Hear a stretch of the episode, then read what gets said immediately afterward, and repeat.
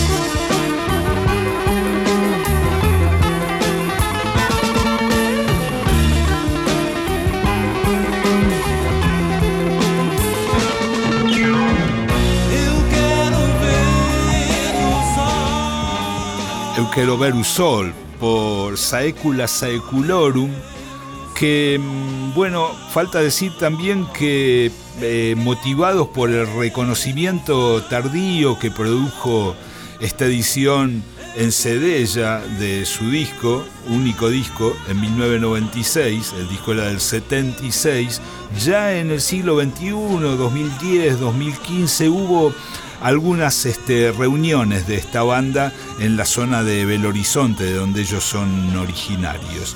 Los vamos a dejar después de la despedida, así con una yapita de este mismo disco, un tema que se llama Constelação de Aquarius. Y así termina el capítulo 32 de Otra Historia con Claudio Kleiman, Víctor Tapia, yo soy Vale Pertov, estuvo Javier Chiabón en la operación técnica y Mauro Feola en la producción y comunicación.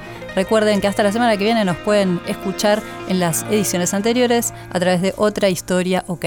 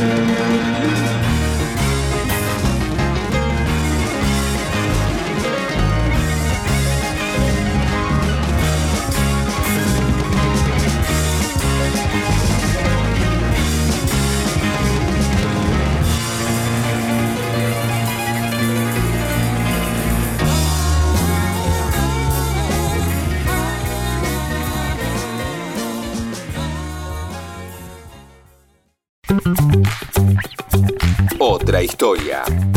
Con Claudio Kleiman, Víctor Tapia, Valeria Pertón y Mauro Feola.